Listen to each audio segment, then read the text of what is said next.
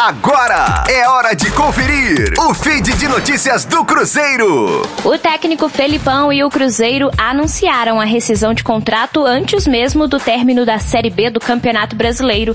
Em comum acordo, a definição ocorreu após um contato entre a diretoria do clube e o treinador na manhã desta segunda-feira. Em meio aos problemas não resolvidos de salários atrasados e também das incertezas quanto à montagem do elenco para 2021, Felipão resolveu sair. Ele não estava seguro com as argumentações da diretoria do Cruzeiro sobre o planejamento e a capacidade de investir e decidiu romper o vínculo. Além de Felipão, os auxiliares Paulo Turra, Carlos Pracidelli e o preparador Anselmo também deixaram o Cruzeiro. Para o jogo contra o Paraná na sexta-feira, pela última rodada da Série B, quem comanda a equipe celeste é o auxiliar fixo Célio Lúcio.